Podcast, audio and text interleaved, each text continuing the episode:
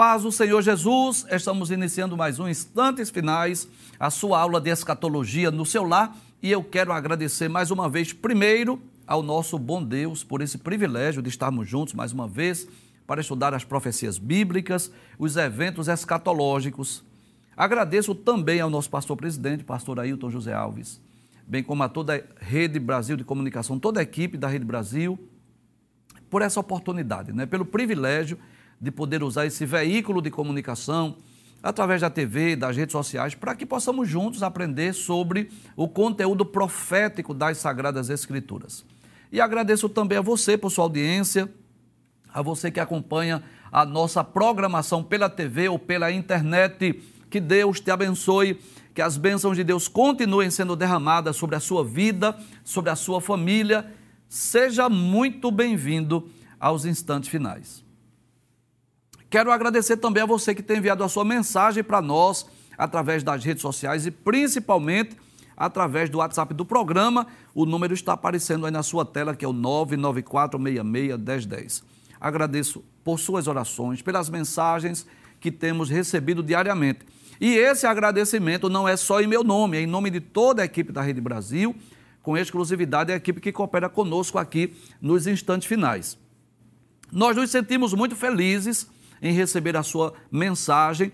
E como nós dizemos sempre aqui no programa, que a honra e a glória para o Senhor Jesus, porque dele, por ele e para ele são todas as coisas, glória pois a ele eternamente. Amém. Mas a alegria também é nossa.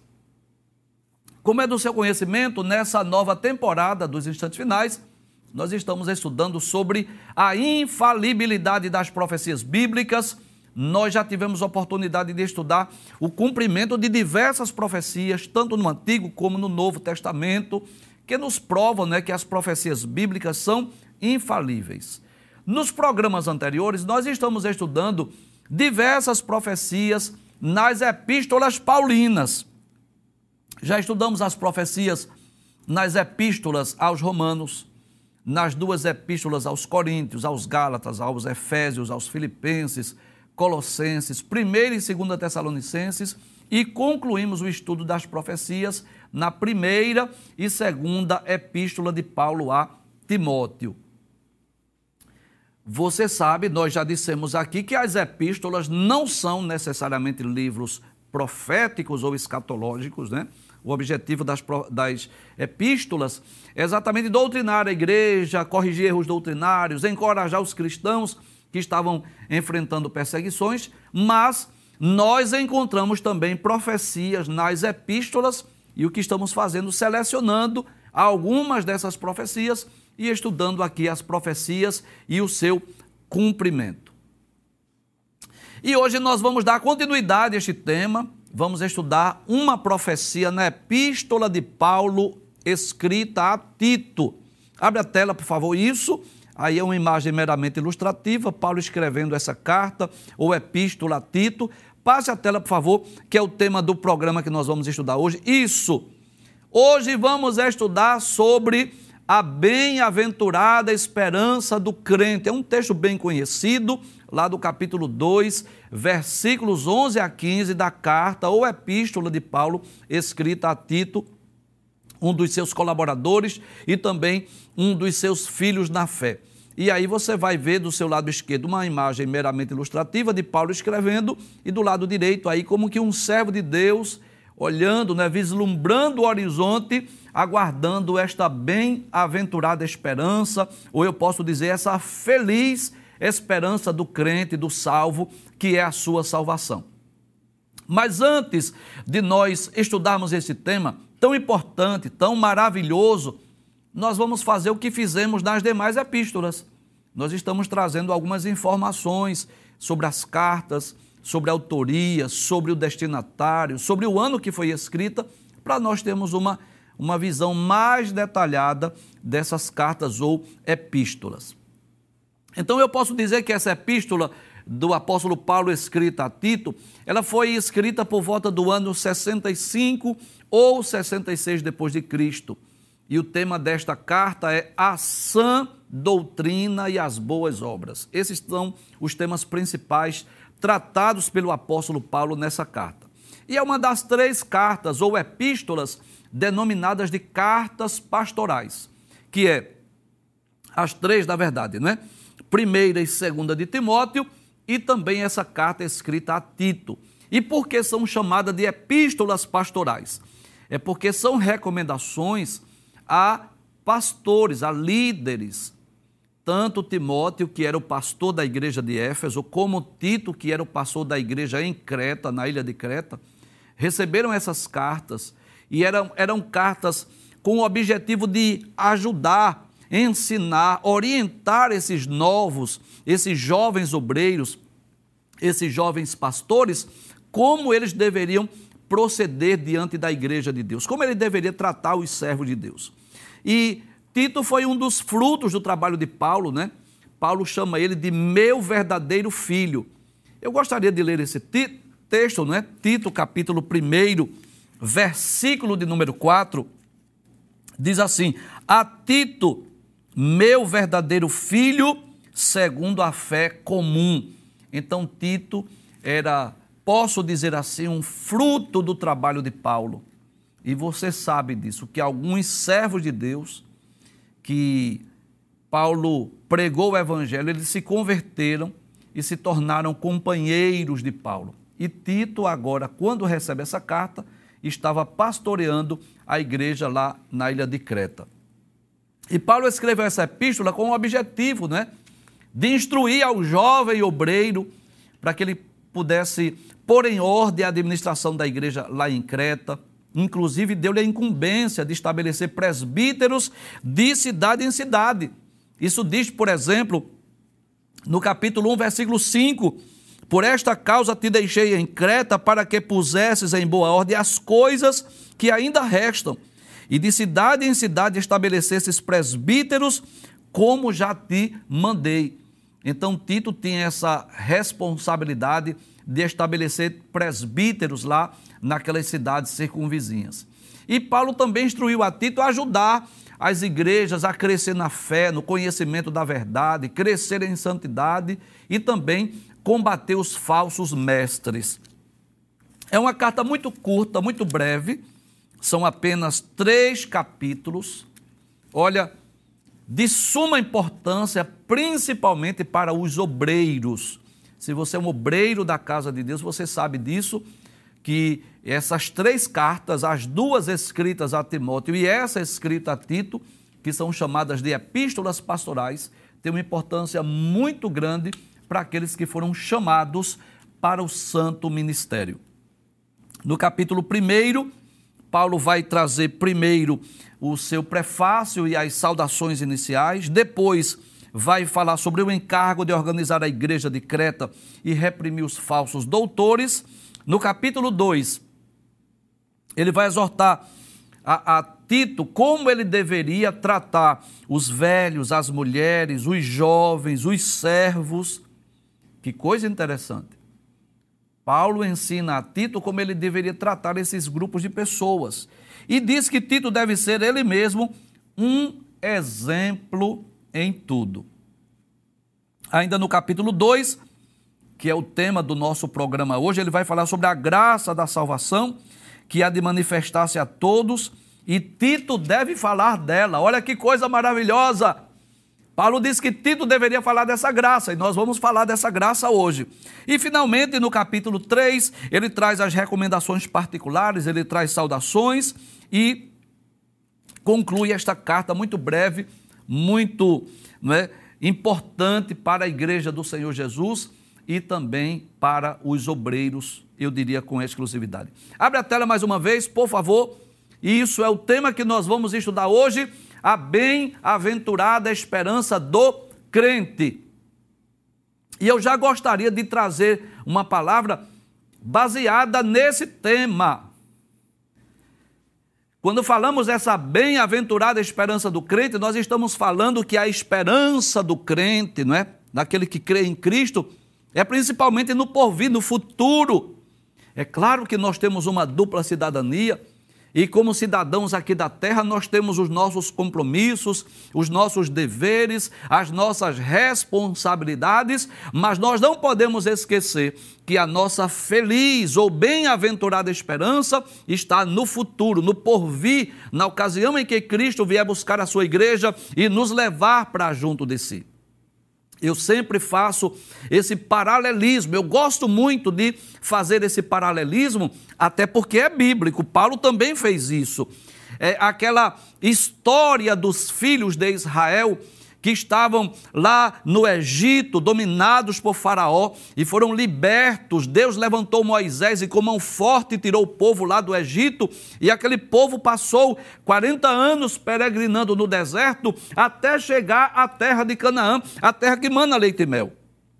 E eu posso dizer que a nossa jornada é muito semelhante nós estávamos lá no Egito, que representa o mundo, nós estávamos dominados por Faraó, que representa Satanás, e Cristo, que é representado por Moisés, com mão forte nos libertou, nos tirou lá do mundo, do Egito, e nós estamos agora caminhando, não com destino a Canaã terrestre, mas com destino a Canaã celestial. Então, falar da bem-aventurada esperança do crente ou a bem-aventurada esperança do salvo é lembrar disso que o melhor está por vir. Você sabe disso. O fim da jornada da igreja é um fim glorioso, marcado por bênçãos, por vitórias. Enquanto a igreja estiver aqui na terra, na sua marcha, na sua luta, na sua peleja, é mistério que venham as oposições, as perseguições, as provações, as adversidades. Cristo não nos garantiu uma viagem tranquila mas ele prometeu uma chegada segura. E aí sim, quando nós atravessarmos a ponte para o reino da imortalidade, ou através da morte, ou através do arrebatamento da igreja, aí sim nós vamos desfrutar dessa feliz ou dessa bem-aventurada esperança que é a vinda de Jesus para vir buscar a sua igreja. É sobre isso que nós vamos falar hoje. Abra a tela, por gentileza, Tito capítulo 2, versículo de número 11. Pode passar a tela, por favor? Aí Paulo diz assim: Porque a graça de Deus se há manifestado, trazendo salvação a todos os homens. Primeiro, nós vamos definir o que é graça. E eu sei que você sabe, porque nós estudamos recentemente uma lição muito parecida sobre, sobre esse tema, não é? Nós estudamos nesse trimestre sobre a, a banalização da graça e nós aprendemos, nós estudamos esse tema. Que a graça é um favor imerecido. Favor dado a alguém, ou uma dádiva, ou um presente que é oferecido a alguém que não merece. Quando Paulo diz que a graça de Deus se ha manifestado, trazendo salvação a todos os homens, Paulo está dizendo, em outras palavras, que o que nós merecíamos era a condenação eterna. O que nós merecíamos era o castigo eterno. Mas essa graça, esse favor de Deus se manifestou e trouxe salvação a todos os homens. E você sabe disso lendo as Sagradas Escrituras. Nós vamos perceber as três principais histórias da Bíblia, que eu posso chamar também de três principais doutrinas da Bíblia, mas eu vou chamar de história. Primeiro, a história da criação, que está em Gênesis capítulos 1 e capítulo 2. E você vai perceber ali que Deus criou todas as coisas boas e perfeitas.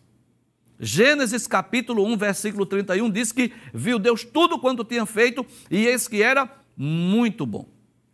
Mas no capítulo 3 há um divisor de águas onde é, é contada a segunda história mais importante da Bíblia, que é a história da queda, que você conhece essa história. Satanás, através da serpente, enganou a mulher, fez com que a mulher comesse do fruto que Deus havia proibido. A mulher comeu do fruto, deu ao seu marido, ele comeu com ela e o pecado entrou no mundo. O pecado passou a fazer parte da história da humanidade. E disse Paulo, escrevendo aos Romanos, capítulo 5, versículo 12: como por um homem entrou o pecado no mundo, e pelo pecado a morte, assim a morte passou a todos os homens, por isso que todos pecaram. Então veja que a morte entra no mundo como uma consequência do pecado. Você vai perceber em Romanos 3 e 23 que Paulo diz que todos pecaram e destituídos estão da glória de Deus. Em Romanos 6 e 23, Paulo vai dizer que o salário do pecado é a morte, mas o dom gratuito de Deus é a vida eterna. Então o pecado entra no mundo, passa a fazer parte da história da humanidade. E o que é que nós merecíamos? Nós merecíamos a condenação eterna, mas Deus manifesta a sua graça, esse favor imerecido mesmo que nós merecêssemos a condenação eterna, Jesus veio ao mundo para morrer por nós, para perdoar os nossos pecados, para nos dar direito à salvação, nos dar direito à vida eterna. Volta o texto mais uma vez. E é por isso que Paulo diz que a graça de Deus se há manifestado, eu posso dizer, se manifestou, trazendo salvação a todos os homens. Que coisa interessante. Essa graça não se manifestou para um grupo seleto de pessoas. Não é para um grupo de eleitos, não é para um grupo de predestinados, não é para um grupo selecionado, escolhido previamente por Deus, não. Paulo disse que ela se manifestou trazendo salvação a todos os homens. E eu poderia citar outros textos que corroboram, que colaboram com essa, com essa declaração paulina que todos os homens serão salvos, que, desculpe, que todos os homens poderão ser salvos, poderão ter acesso a essa graça. João capítulo 3, versículo 16, a palavra de Deus diz assim: são palavras de Jesus, é o textuário da Bíblia, porque Deus amou o mundo de tal maneira que deu seu Filho unigênito, para que todo aquele que nele crê não pereça, mas tenha vida eterna. Veja, todo aquele que nele crê Deus amou o mundo, significa dizer que toda a humanidade pode ser salva. Em Atos capítulo 17, versículo 30, Paulo estava no Areópago em Atenas, pregando ali naquele Areópago, e Paulo diz assim, capítulo 17, versículo 30, que Deus, não tendo em conta os tempos da ignorância, anuncia agora, em todo lugar, e a todos os homens que se arrependam. Veja que todos os homens, de todos os lugares, são chamados ao arrependimento. Na segunda epístola de Pedro, capítulo 3, versículo 9, o apóstolo Pedro diz assim, falando acerca da vinda de Jesus, ele diz assim: Amados, não tenhamos a vinda do Senhor por tardia, mas ele é longânimo para convosco, não querendo que alguns se percam, senão que todos venham a arrepender-se. O desejo de Deus é que todos sejam salvos. Paulo diz isso na segunda epístola escrita a Timóteo, capítulo 2, versículos 3 e 4. Paulo diz: Porque isso é bom e agradável diante de Deus, que quer que todos os homens sejam salvos e venham ao conhecimento da verdade. Então, essa graça foi manifestada a todos todos podem ser alcançados, todos podem ser salvos. Agora, deixa eu explicar aqui para ficar bem claro: não significa dizer que todos serão salvos, não. Porque para que a pessoa seja salva, é preciso a pessoa crer no Evangelho. É preciso a pessoa receber a Jesus como seu Salvador pessoal. É preciso a pessoa passar por aqueles, é, aquele, dar aqueles três passos que eu sempre falo aqui no programa crer no Evangelho, se arrepender dos seus pecados e se converter dos seus maus caminhos. Então, o, o preço da salvação foi pago lá na cruz do Calvário, Jesus já morreu por nós, agora para isso é preciso que o homem creia, receba a mensagem do Evangelho, receba Jesus como seu Salvador, para que ele possa alcançar, conquistar e obter essa salvação. Passe o texto, por favor, versículo de número 12. Aí diz assim: ensinando-nos que, ou seja, essa graça que foi manifestada a todos os homens, essa, essa graça de Deus que se há manifestado trazendo salvação a todos os homens, ela nos ensina que, o que é que ela nos ensina?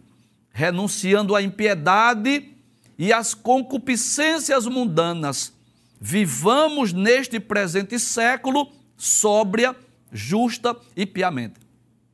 Então veja que ela nos ensina que eu recebo essa graça, eu recebo essa salvação, mas ela vai também nos ensinar que é preciso renunciar. Abre o texto mais uma vez. Ensina o quê? Renunciando à impiedade e às concupiscências mundanas. Ou seja, para que eu possa alcançar essa graça salvadora, essa graça salvífica, para que eu possa ser salvo, eu preciso renunciar à impiedade, às concupiscências mundanas e viver neste presente século de que forma? Sóbria, justa e piamente. Deixa eu ler esse texto na Nova Almeida atualizada. Na Nova Almeida atualizada diz assim: ela nos educa para que, renegadas a impiedade e as paixões mundanas, vivamos neste mundo de forma sensata, justa e piedosa. E permita-me ser sincero aqui. É aí que muita gente se esbarra, não é? Já percebeu isso? Porque quando nós estamos evangelizando, é muito comum as pessoas dizerem: eu já, eu já sou salvo. Jesus já mora no meu coração. Eu já sou religioso. Mas observe: não basta receber Jesus como seu Salvador. Não, isso não é, não é suficiente. Não basta apenas ser cristão nominal. Não basta dizer apenas Jesus já mora no meu coração. Eu amo a Deus e a Sua palavra. Não, isso não é suficiente. Porque o nosso compromisso com Jesus é um compromisso como que? Deixa eu falar de uma forma bem simples para você entender. É como um compromisso de um noivo com de uma noiva. Pronto, mais ou menos isso.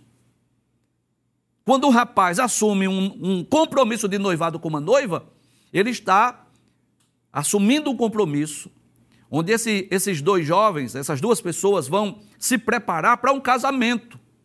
E o que é que eles vão fazer? Vão estar planejando, preparando-se para unir-se através dos laços matrimoniais. Permita-me fazer essa comparação aqui. Isso é bíblico. Uma das principais figuras ou ilustrações da igreja nas páginas da Bíblia é de uma noiva. Então nós estamos com um compromisso de noivado, no aspecto espiritual, com Cristo. Assumimos um, um compromisso com Ele. E estamos esperando Ele vir nos buscar para nos, nos levar para si. Então, não basta apenas eu ser um crente nominal, dizer apenas que sou cristão, dizer apenas que sou evangélico.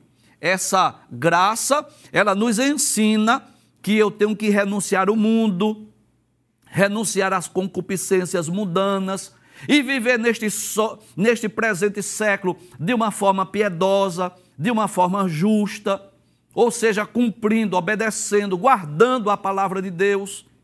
Não é só dizer, ah, eu sou crente, eu sou salvo, eu tenho um Jesus no coração. Não é só professar de palavras, é compromisso, é responsabilidade. É termos o compromisso com Cristo e estarmos esperando Ele vir nos buscar. Então, essa, essa graça ela nos ensina como viver neste presente século. Volta ao texto mais uma vez que eu quero dar ênfase de forma proposital. Porque se alguém leu apenas o versículo 11, quando Paulo disse que a graça de Deus se manifestou trazendo salvação a todo mundo, aí talvez alguém diga assim: bem, já que a graça se manifestou, já que a graça trouxe salvação a todo mundo, pronto, todos serão salvos. Não, não são todos. Traz a tela. Não são todos que serão salvos, porque existem alguns critérios, existem algumas exigências. Você sabe, eu gosto de, de ensinar fazendo uso de ilustrações. E eu vou ilustrar aqui, vou relembrar uma ilustração que eu já fiz aqui. É como um voo internacional. Um voo lá para Miami, por exemplo. A empresa vai agendar um, um dia, um horário daquele voo e qualquer pessoa pode ir, qualquer cidadão pode ir naquele voo, desde que atenda algumas exigências. Por exemplo, tem que ter o passaporte, tem que ter o visto, tem que comprar passagem, tem que preparar as malas e chegar no aeroporto com duas horas de antecedência com todos os documentos para comprovar que você está apto, habilitado a entrar naquele voo. Vou dar um exemplo simples. Aí eu chego lá na hora do voo, não tenho um passaporte, não tenho visto, não comprei passagem, não arrumei as malas, não estou com minha documentação. Eu pergunto, eu vou poder viajar? Você já sabe a resposta, né? Não, claro que não. Por quê? Porque eu não atendi os requisitos. Então, para morar no céu também tem os seus requisitos. Tem que crer em Cristo, mas não é somente crer que Jesus veio ao mundo, não é somente crer que, que Jesus morreu na cruz, até porque o diabo e os demônios também creem. Eles sabem disso, que Jesus veio ao mundo. Será que Satanás não crê em Cristo? Crê. Será que os demônios não creem em Cristo? Crê. Eles serão salvos? Não. Por quê? Porque tem alguns requisitos, tem alguns critérios, tem algumas exigências. E eu quero até explicar algo aqui. Que às vezes nós somos mal interpretados. Você talvez já disse ou já ouviu alguém dizer isso. Eu não gosto dos crentes porque eles dizem que só eles serão salvos. Quem foi que disse isso? Não. Não, não, não está errado isso aí. Não, nós não dissemos isso, não. Eu não vou dizer assim, só nós somos salvos, não.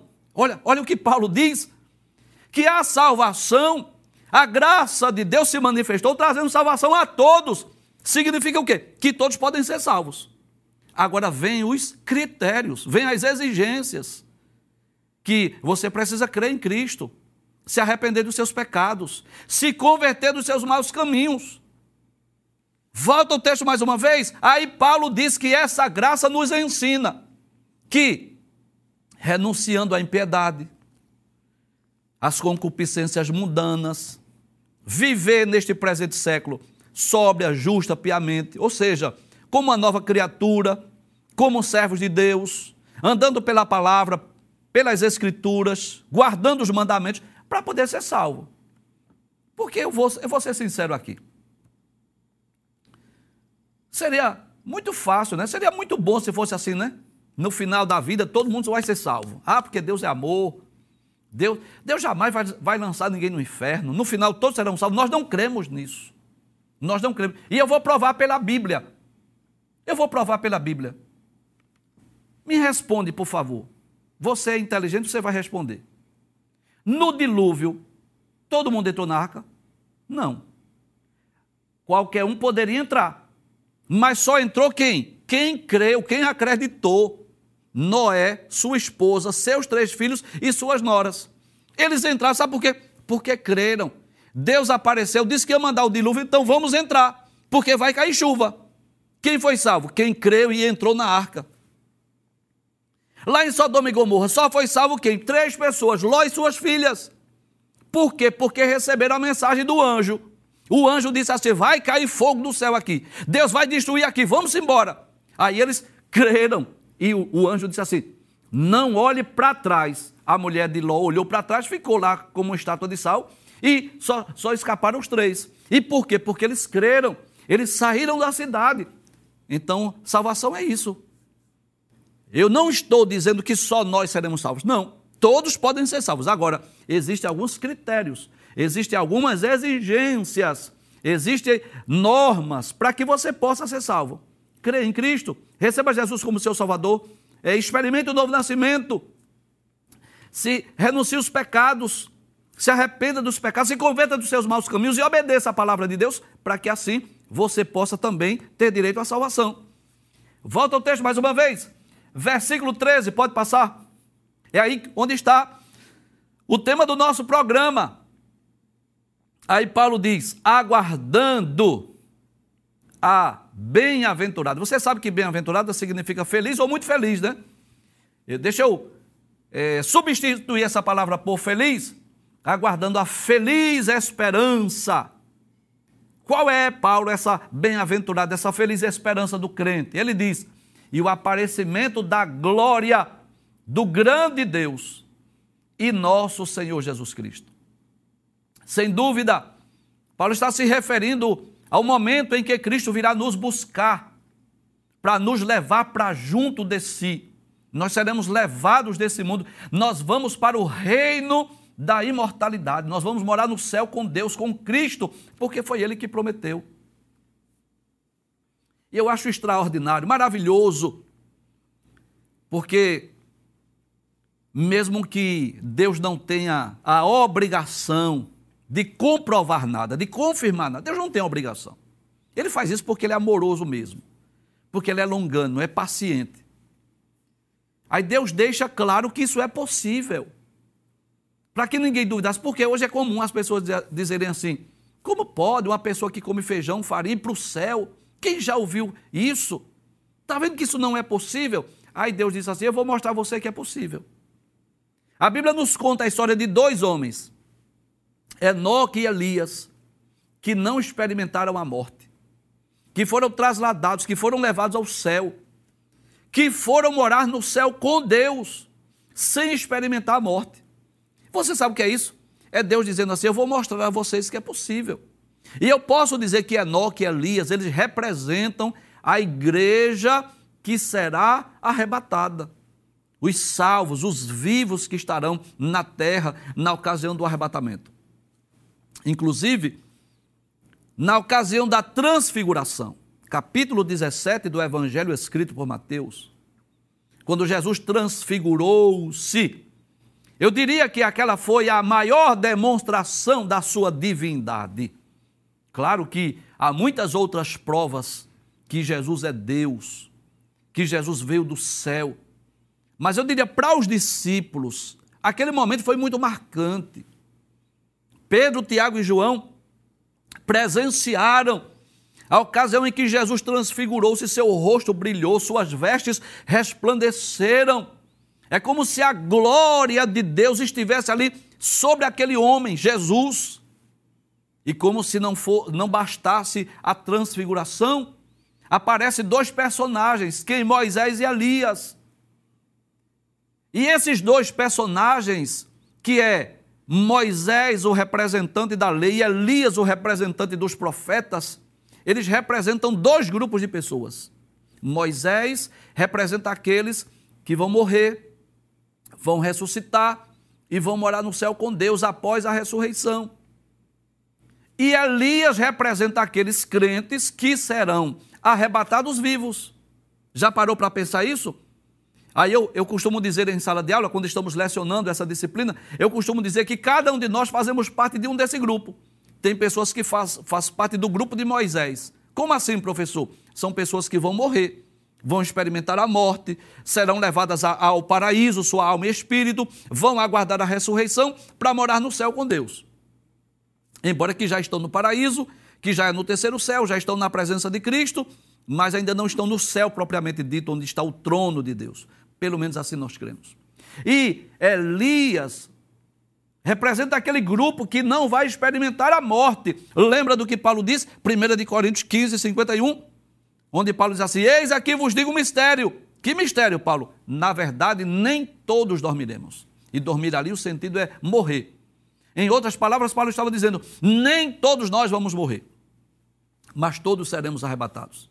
Então, quando Paulo fala da bem-aventurança do crente e o aparecimento em glória do grande Deus e nosso Senhor Jesus Cristo, ele está falando dessa ocasião que Cristo vem para buscar os salvos vivos da terra e os mortos que morreram em Cristo salvos hão de ressuscitar para esse grupo ser arrebatado e morar no céu com Deus.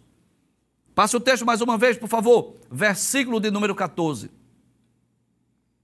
Aí Paulo diz assim: o qual se deu a si mesmo por nós. Ele está falando de quem? De Cristo, que se deu a si mesmo, que morreu, que veio ao mundo para dar a sua vida por nós, pagar o preço do nosso resgate, da nossa redenção. E ele, Paulo diz, para nos remir de toda iniquidade. Olha que coisa interessante. Jesus veio para isso. Que coisa interessante! Traz a tela. Paulo deixa bem claro a Tito, para que Tito falasse, ensinasse, pregasse essa doutrina. Que Jesus não veio ao mundo só para nos livrar da condenação eterna.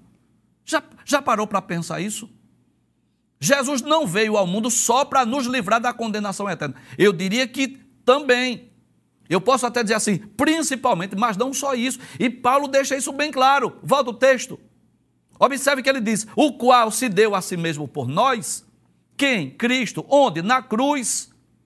Se entregou, se deu a si mesmo por nós. Para quê, Paulo? Ele diz: é só para nos levar para o céu? Não. É só para nos livrar da condenação eterna? Não. E para quê? Ele diz: para nos remir de quê? De toda iniquidade. E o que mais? E purificar para si um povo seu, especial, zeloso e de boas obras. Olha que coisa extraordinária, maravilhosa. Deixa aberto, por favor, esse texto. Para nos remir de toda iniquidade, nos tirar do, do poder das trevas, das potestades e purificar para si o que? Um povo seu. Olha as características desse povo. Primeiro, povo seu, povo de Deus, povo de Cristo. Segundo, especial. Terceiro, zeloso. E quarto, de boas obras. Então eu posso dizer que aqueles que creem em Cristo, traz a tela, que recebem Jesus como seu Salvador, passa a ser parte deste povo seu, povo de Deus, povo de Cristo. Esse povo especial, zeloso e de boas obras. É claro, deixa eu explicar algo aqui. É claro que existe um aspecto da santificação que é futuro, que é definitivo, que ocorrerá na ocasião da glorificação, quando nós estaremos completamente isentos de queda, de fraqueza, de tentação, quando nós não teremos mais a, a natureza caída ou pecaminosa. Claro que, isso, que há um aspecto definitivo dessa santidade ou santificação no futuro. Mas eu posso dizer que já no presente século, nós desfrutamos dessa presença do Espírito Santo em nós, que nos limpa, que nos purifica, que vem, vem fazer de nós esse povo de Deus, esse povo de Cristo, esse povo especial, esse povo zeloso e de boas obras. E eu posso dizer isso, que essa graça, esse favor imerecido ainda está derramado sobre a terra.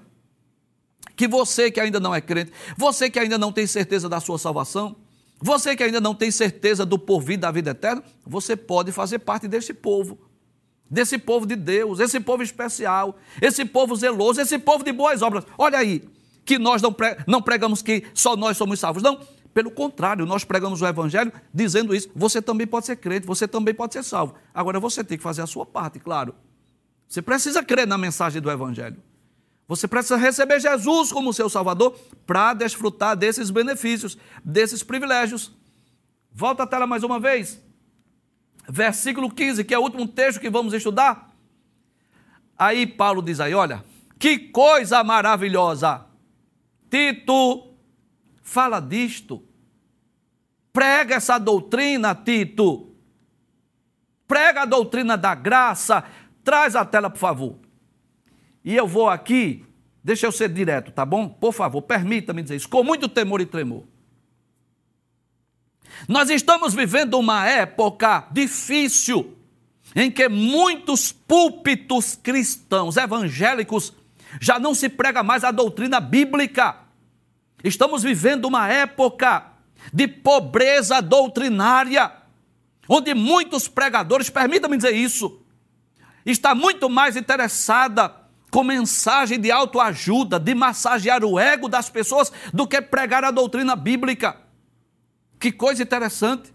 Às vezes as pessoas vão até para um culto de doutrina, um culto de ensino. E você tem de Gênesis capítulo 1, versículo 1, a doutrina da criação, até Apocalipse 22 e 21, a doutrina da vinda de Jesus, das últimas coisas, você tem centenas de doutrinas, de histórias bíblicas maravilhosas para serem ensinadas, para o povo crescer, para que as pessoas possam ser amadurecidas na fé, conhecer a verdade bíblica. E às vezes as pessoas vão só falar de bênção, de vitória, de prosperidade, de riqueza. E o que é que Paulo diz a Tito? Paulo primeiro ensina a Tito sobre essa graça salvadora, sobre a graça de Deus que se manifesta. Ele diz assim: Tito, ensina isso, Tito. Prega isso aí, Tito. Em outras palavras, pare. É claro que Tito não precisava dessa, dessa recomendação, claro. Eu estou aqui fazendo uso de uma ilustração, claro. Mas é como se Paulo dissesse assim: olha, Tito, não fique aí na igreja, somente pregando mensagem de autoajuda, somente pregando uma mensagem que massageia o ego. Você ensina a doutrina. Você precisa ensinar isso às pessoas.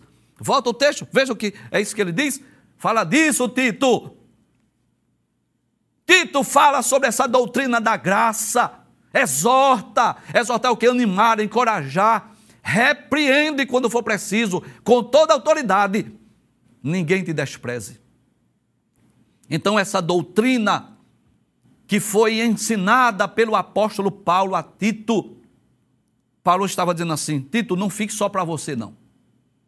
E a maior prova disso é que essa carta foi preservada, inclusa no cano, para que nós pudéssemos conhecer essa doutrina da graça de Deus, que traz a salvação, mas que nos ensina a renunciar o mundo às impiedades e faz de nós um povo de Deus especial, zeloso e de boas obras. Muito bem, nós estamos chegando ao final do programa. Se Deus permitir, no próximo encontro nós estaremos juntos. Vamos dar continuidade ao estudo das profecias nas epístolas. Inclusive, nós vamos estudar, eu não vou dizer necessariamente uma profecia, mas nós vamos estudar um texto da epístola de Paulo a Filemão, que é a mais breve, a mais curta carta de Paulo, que é uma, uma epístola apenas com 21 versículos, só tem um capítulo que Paulo escreve a um amigo, um companheiro, possivelmente um filho na fé, chamado Filemon, para interceder em prol de um escravo foragido chamado Onésimo. Não se trata necessariamente de uma profecia, mas de uma história maravilhosa, e nós vamos estudar essa história. Eu não sei se você já leu essa carta, essa epístola, eu não sei se você já percebeu, mas a história de Onésimo, ela se assemelha muito à história de cada um de nós. Então nós vamos dar continuidade, vamos estudar essa última epístola de Paulo e vamos continuar estudando as profecias nas epístolas, aos Hebreus, a, a epístola de Tiago, as duas de Pedro, as epístolas de João, a epístola de Judas, até concluirmos o estudo das profecias no livro do Apocalipse. Até o próximo encontro, se Deus assim nos permitir, a paz do Senhor Jesus. Não esqueça, nós estamos nos instantes finais.